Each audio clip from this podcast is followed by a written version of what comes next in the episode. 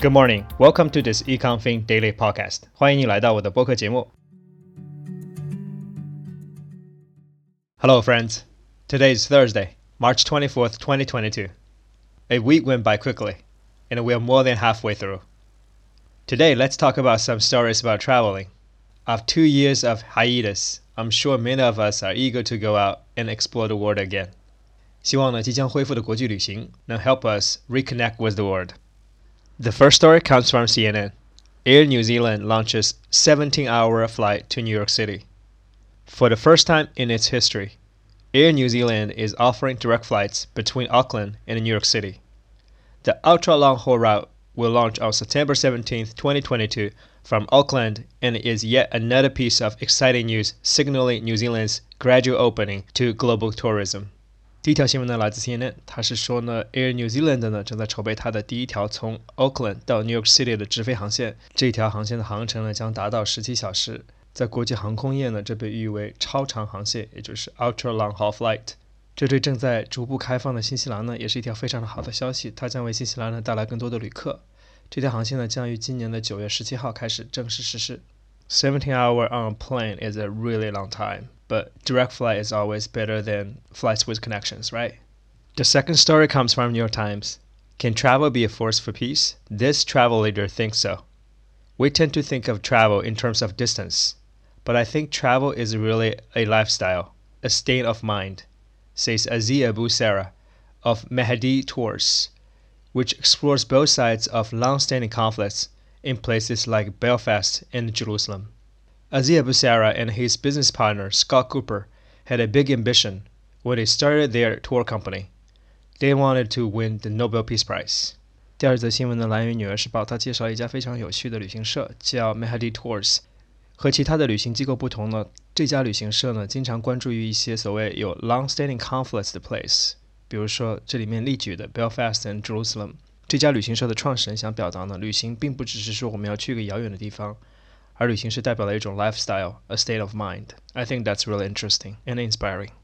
The third piece is published by Skift. Asia travel's recovery could look like this. International visitors arrives in Asia between 2022 and 2023 are projected to grow by 100%, highlighting the usual S-curve as demand peaks and then returns to more normal growth rates over time. That's according to a new Pacific Asia Travel Association report which examines the trend and forecast for foreign inbound visitors into and across the region over a three year period covering 2022 to 2024. The PATA reports investigates mild, medium, and severe scenarios to pan the recovery of tourism in the region. 第三则新闻来自于 Skift，这应该是一家旅行的杂志。他是说呢，根据一家叫 Pacific Asia Travel Association，简称 PATA 的这样行业协会的报告呢，是说来亚洲的国际旅客呢将呈现一个所谓 S curve 的样子，就是在一开始会有大幅增长，然后逐渐回落到一个正常的水平。I'm sure after two years of COVID, international travelers are eager to come back to Asia. The fourth one is written by Travel Plus Leisure. Rail ride cards through the Forgotten World on this epic New Zealand trip to celebrate the country's reopening.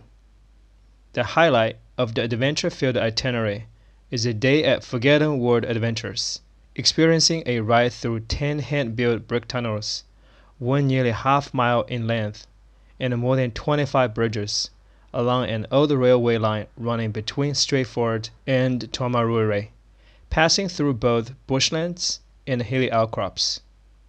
In Takrima, guests will enjoy a plowman's lunch with handmade baked treats before setting off a seasonal visit to Lawrence Lavender Farm, followed by a jaunt to Tongariro National Park with options to hike to watanga falls this is Watonga Travel and Leisure magazine. Magazine》，它介绍了新西兰的一个景点叫 Forgotten World Adventures，有一点类似主题公园或者是像 Disney Park 那种，但是它的 focus 呢主要是 nature。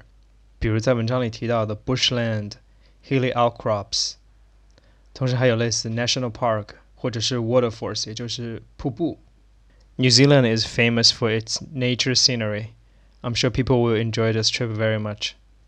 Today's last story is published by Boston Magazine. Travel Guide Stroll the beaches and boulevards of Miami. From its pristine beaches and dazzling Art Deco buildings to the vibrant nightlife and the famed Cuban and Latin-infused cuisines.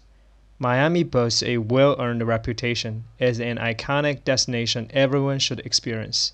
Strolling along the bustling boulevards of South Beach and Little Havana is obviously a must, but new thrills can be found around every corner. 最后一则新闻呢，来自于 Boston Magazine，它是介绍了迈阿密。迈阿密呢，以它的原始的海滩和非常现代化的 Art Deco building 着称。同时呢，游客也有机会接触到 Cuban and Latin infused food。作为旅游景点的迈阿密，很好的结合了自然景观，也就是 beach。和夜生活，也就是 nightlife，再加上独有的拉丁元素呢，让这个城市吸引了很多游客。I've been there many times. It's a great place to visit. Alright, that's all for today's news stories. 你可以在今天的 show notes 里找到这些新闻的摘要，也可以参考同名公众号里的完整版。 在第二个部分呢，我们来看一下今天一些主要的单词或者是短语。今天的前两则新闻呢都比较简单。没有什么特别需要注意的单词或者是短语。在第三篇新闻里要注意的词呢是 envisage。envisage 它的英文解释是 contemplate or conceive of as a possibility or desirable future event，也就是设想、预先计划的意思。第四篇新闻要注意的词呢是 jaunt。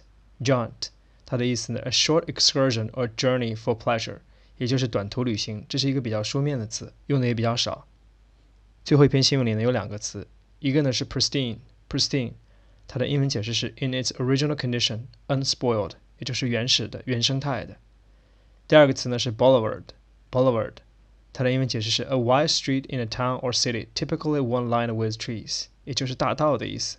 这个词呢跟我们所熟知的 avenue 有点不一样，它指一些更宽的、更主要的街道，比如说洛杉矶有名的 Sunset Boulevard。你可以在今天的 show notes 里找到这些单词的解释，同时呢，同名公众号里也提供了一些例句，供你做参考。All right, that's all for today's program. Thank you for listening, and I'll see you next time. 好了，今天的节目就到这儿了，非常感谢你的收听，我们下一期再见。